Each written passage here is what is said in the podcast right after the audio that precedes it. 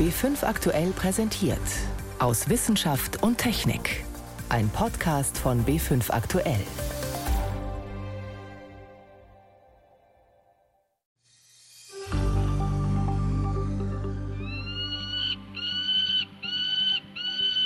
So klingen Bartgeier. Zum ersten Mal werden in Deutschland zwei dieser Greifvögel ausgewildert. Wie aufwendig es ist, die Tiere in den Alpen wieder anzusiedeln, darüber sprechen wir gleich. Außerdem verraten wir, wer Fußball-Europameister wird. Naja, wer es vielleicht wird. Doch zuerst geht es um Herzmuskelentzündungen, die man nach Corona-Impfungen beobachtet hat. Das sind einige unserer Themen heute. Am Mikrofon ist David Globig. Seltene, aber schwere Nebenwirkungen nach einer Covid-19-Impfung, das hat man bislang am ehesten mit dem Präparat von AstraZeneca verbunden, einem sogenannten Vektorimpfstoff.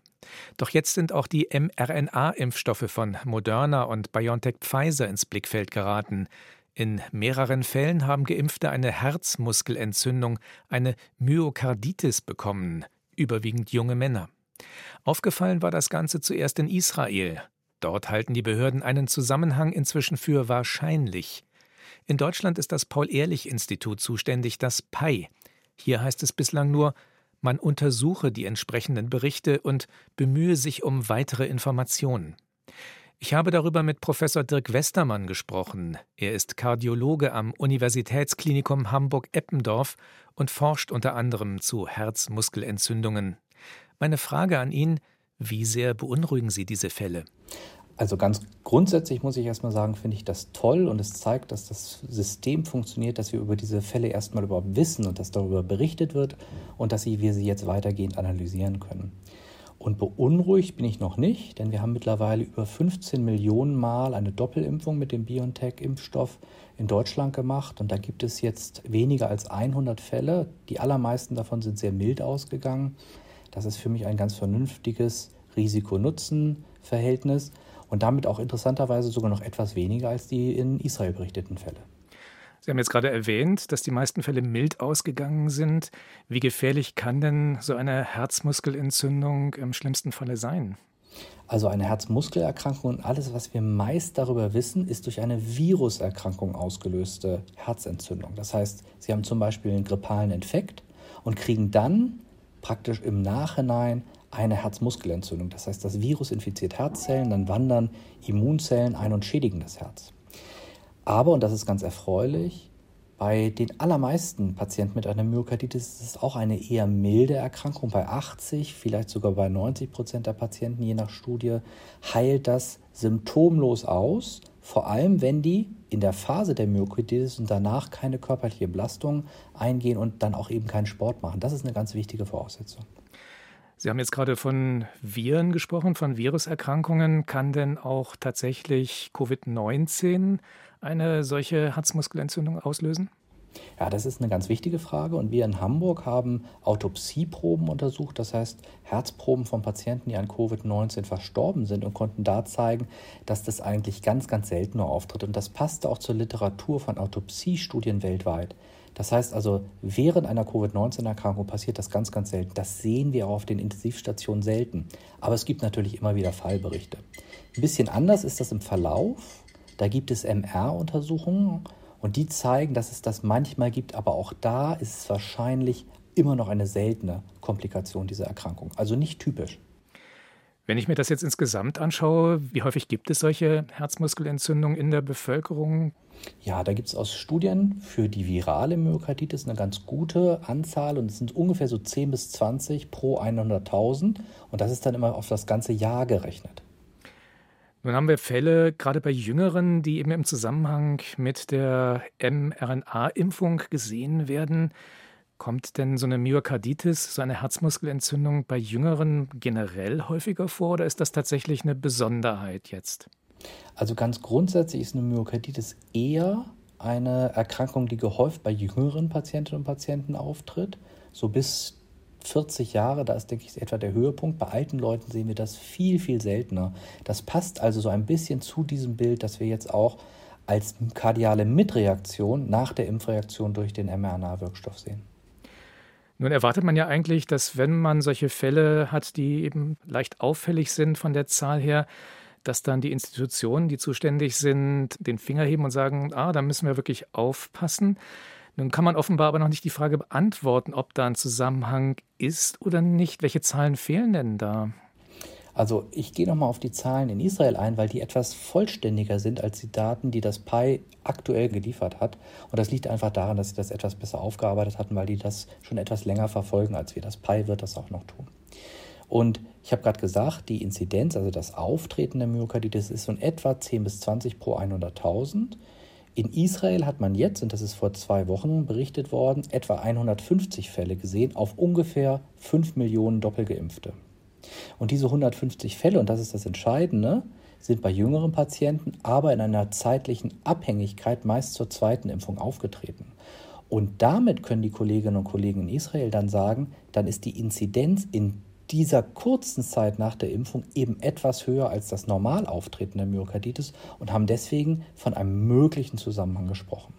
In Deutschland haben wir die Zahlen noch nicht so vollständig. Da fehlen teilweise noch die Zuordnungen zur ersten und zweiten Impfung. Das wird noch besser aufgearbeitet. Dann kann sich die Situation noch mal leicht verändern. Aber grundsätzlich denke ich, ist das bisher kein Grund für wahnsinnige Beunruhigung und ein Stoppen einer Impfung oder sowas. Wenn ich nun nach einer Impfung aber irgendwelche Beschwerden verspüre, woran würde ich denn dann eine solche Herzmuskelentzündung erkennen? Ja, das ist eine wichtige Frage und ich denke, darauf sollten wir auch momentan alle etwas mehr achten. Wenn man also nach der Impfung, das kennen wir alles aus dem Freundeskreis, das haben wir schon ganz häufig gehört, bei uns Medizinern oder im Gesundheitsbereich sind es ja schon viele Geimpfte, dann ist ja der eine oder andere auch mal am Tag nach der zweiten Impfung vor allem abgeschlagen, hat so ein bisschen grippeähnliche Symptome. Das ist erstmal kein Problem. Wenn es aber wirklich Brustschmerzen sind, die zum Beispiel in die Arme oder in den Kiefer ziehen und wenn man dazu Luftnot hat, das sollte jetzt wirklich zu Bedenken anregen und dann sollte man auch ins Krankenhaus gehen. Wenn Sie solche Beschwerden haben, sollte man aber eh immer ins Krankenhaus gehen. Könnte auch eine ganz andere Erkrankung, ganz unabhängig von der Impfung sein.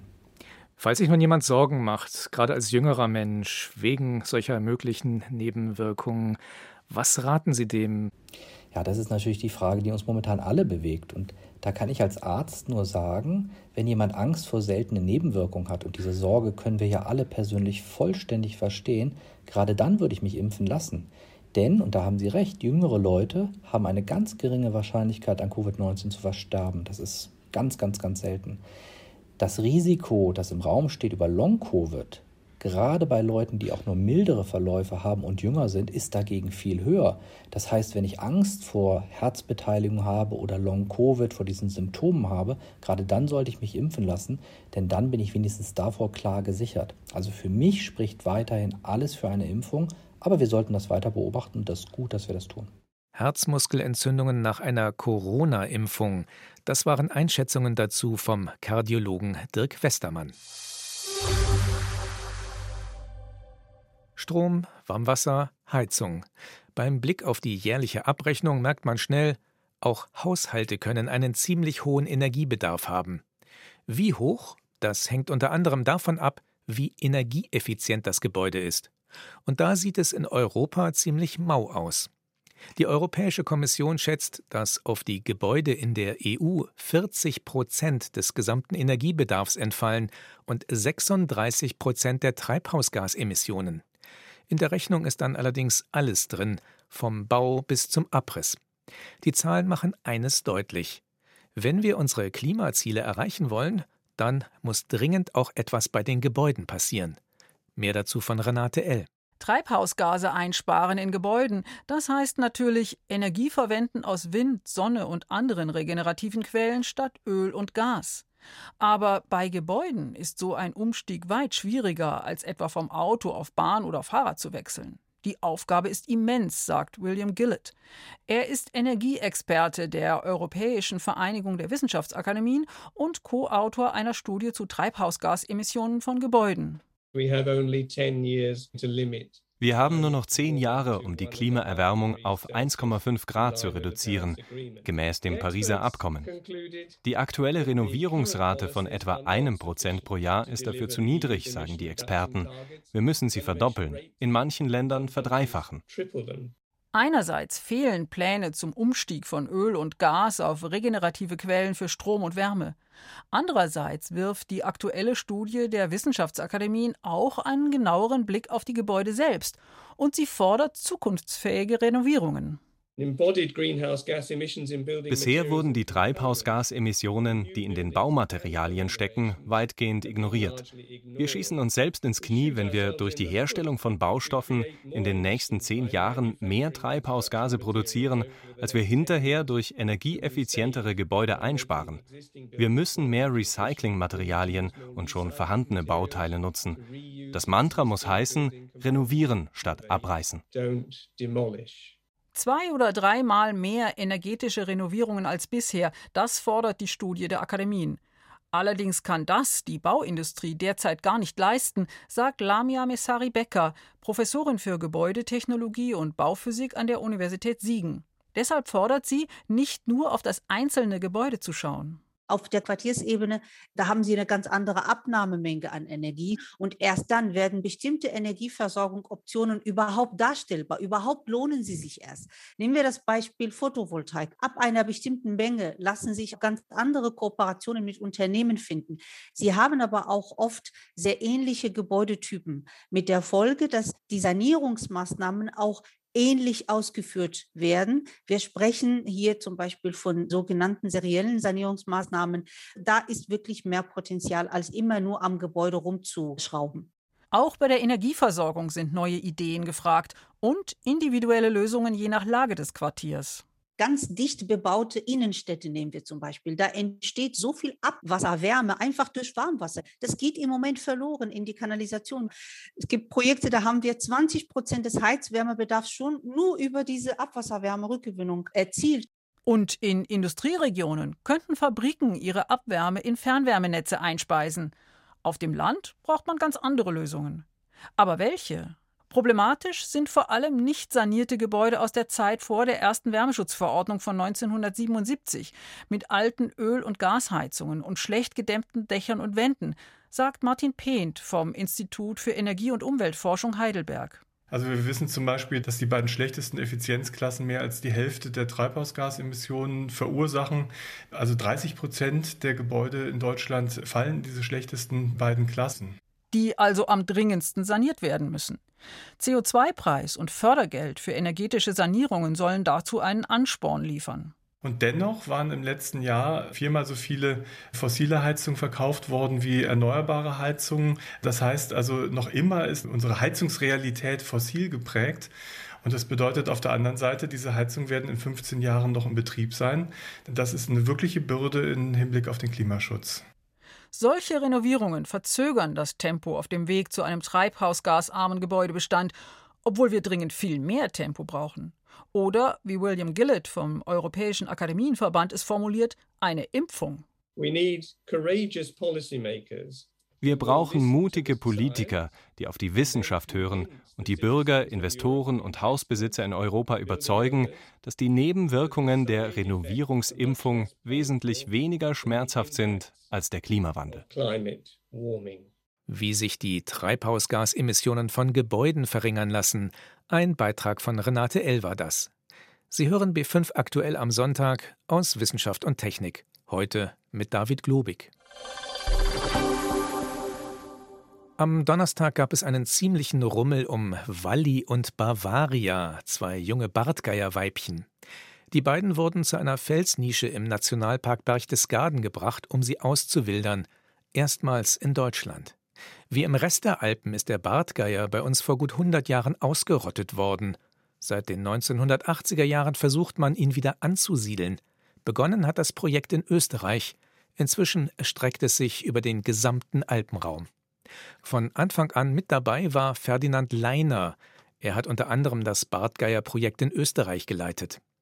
Mein Kollege Stefan Geier hat mit ihm gesprochen und wollte wissen, was für ein Leben denn die beiden Vögel in den kommenden Wochen in ihrer Felsnische erwartet. Natürlich wird das eine große Herausforderung. Ich habe die Jungvögel, die ausgewildert wurden, immer sehr, sehr bewundert, mhm. weil sie müssen sich selbst entwickeln. Wir Menschen helfen ihnen am Anfang nur, dass wir ihnen Futter zuwerfen und dass wir den Horst überwachen. Aber den Rest erlernen sie alles selber.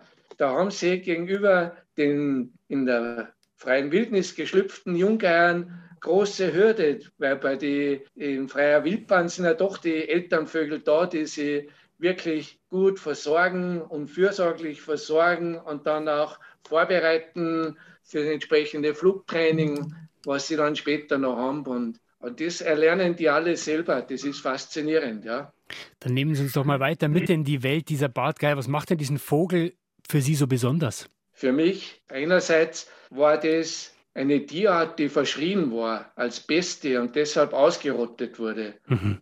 Man hat immer alles Mögliche angedichtet, von Kindesentführung bis zur Lämmergeier, dass er Lämmer schlagen würde, oder Gamsgeier hat er auch geheißen.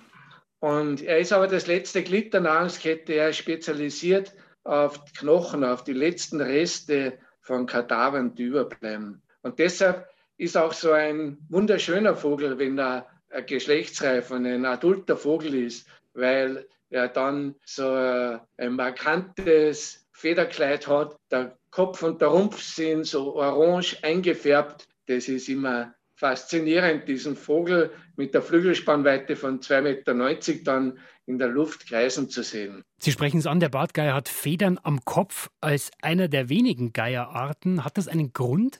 Ja, bei uns in den hohen Tauern kommen ja über den Sommer als reine Sommergäste immer Gänsegeier. Wir in Salzburg, ich glaube bei euch draußen in Bayern sagt man auch Weißkopfgeier zu ihnen. Mhm. Die sind die Geier, die bei uns als erstes zum Kadaver kommen. Und die bohren sich ja dann praktisch in den Kadaver rein. Da wäre natürlich ein schönes Federkleid am Kopf hinderlich. Und der Bordgeier frisst ihm dann speziell die Knochen, Sehnen und Flachsen und das, was eigentlich die anderen Geier überlassen. Und deshalb kann er sich auch so ein schönes Federkleid leisten. Sie haben ja leider dieses Projekt ja selber viele Jahre geleitet. Wie viele Tiere gibt es denn inzwischen wieder? Mittlerweile sind 308 Vögel, junge Vögel in freier Wildbahn ausgeflogen. Also es sind schon viel mehr Vögel ausgeflogen, in freier Wildbahn als wieder eingebürgert wurden. Und das ist natürlich sehr, sehr positiv. Große Erfolge. Wiewohl, ja, wiewohl man natürlich noch immer in die Zukunft schauen muss, weil so ein Projekt dauert ja sehr lange und ist ja sehr auf lange Zeiträume ausgelegt. Wann ist dieses Projekt denn erfolgreich? Letztlich ist das Ziel, dass wir doch wieder die Bordgeier eine große Metapopulation aufbauen kann, praktisch von Marokko in Afrika über Spanien zu den Alpen bis in den Balkan, dass sich da der Kreis wieder schließt. Wie lange wird es denn dauern, bis der Bartgeier dann wieder eine normale Population da aufgebaut hat in den Alpen und dort lebt wie früher, stabil, gesund? Ja, bis jetzt ist er da in den Alpen sehr gut unterwegs und mit jedem Jahr werden mehr Brutpaare und das ist eigentlich das gute Zeichen.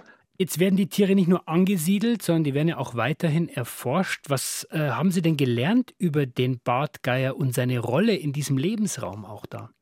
Der Bartgeier ist ganz, ganz wichtig für den gesamten Lebensraum. Wir wissen ja, ein Ökosystem braucht auch äh, alle Glieder einer Nahrungskette und der Bartgeier ist das letzte Glied der Nahrungskette.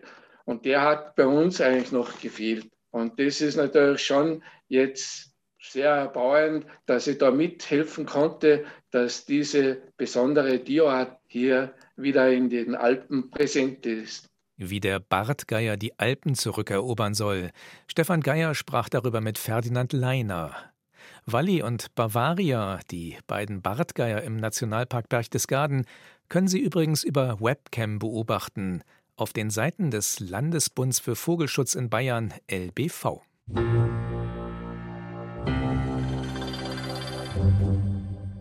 Seit Freitag hat das sehnsüchtige Warten für die Fans ein Ende.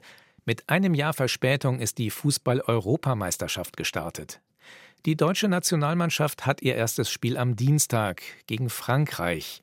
Und mit Portugal wartet noch ein weiterer starker Gegner in dieser Gruppe.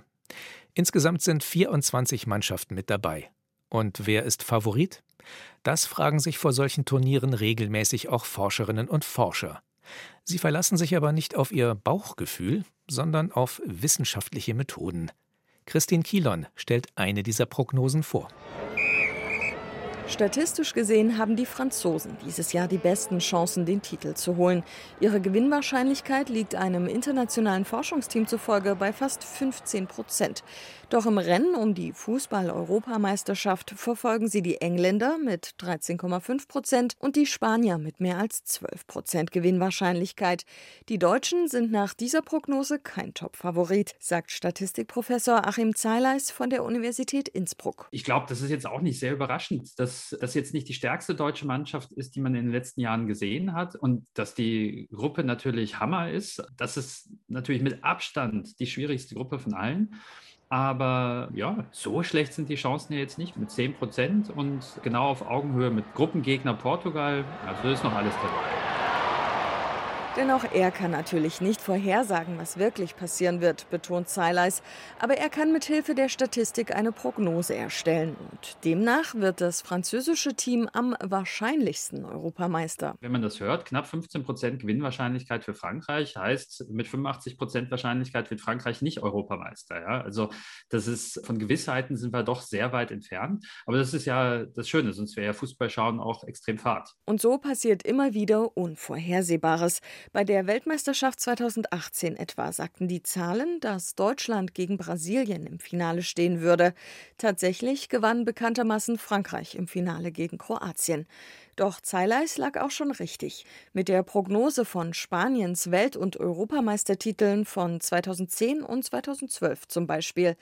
Damit er dieses Mal recht behält, hat er sich noch mehr Fachwissen mit ins Boot geholt, sagt Zeileis. Wir haben alle unsere Vorerfahrungen, aber in der Kombination haben wir es noch nicht gemacht. Wir haben also noch mehr Informationen, noch mehr Expertise diesmal zusammengebracht und hoffen, dass wir also noch besser werden. Und wie kommt das Forschungsteam jetzt zu seiner Prognose? Dafür analysierten sie Daten aus mehreren Quellen in statistischen Modellen. Eines zur Spielstärke der Teams auf Basis aller Länderspiele der letzten acht Jahre Eins beruhte auf den Wettquoten der Buchmacher und ein weiteres auf individuellen Ratings der einzelnen Spieler und ihrer Leistungen in Stammverein und Nationalmannschaft. Ein hochkomplexer Datensatz also. Und die werden dann noch mit weiteren Variablen wie dem Marktwert und ähnlichem verheiratet und in einem kombinierten Prognosemodell dann äh, verwendet, um diese Spielstärken zu prognostizieren. Und damit simulieren wir dann das Turnier 100.000 Mal ab. Also ich habe die EM schon ein paar Mal gesehen. Machine Learning heißt also die Zauberformel des Forschungsteams.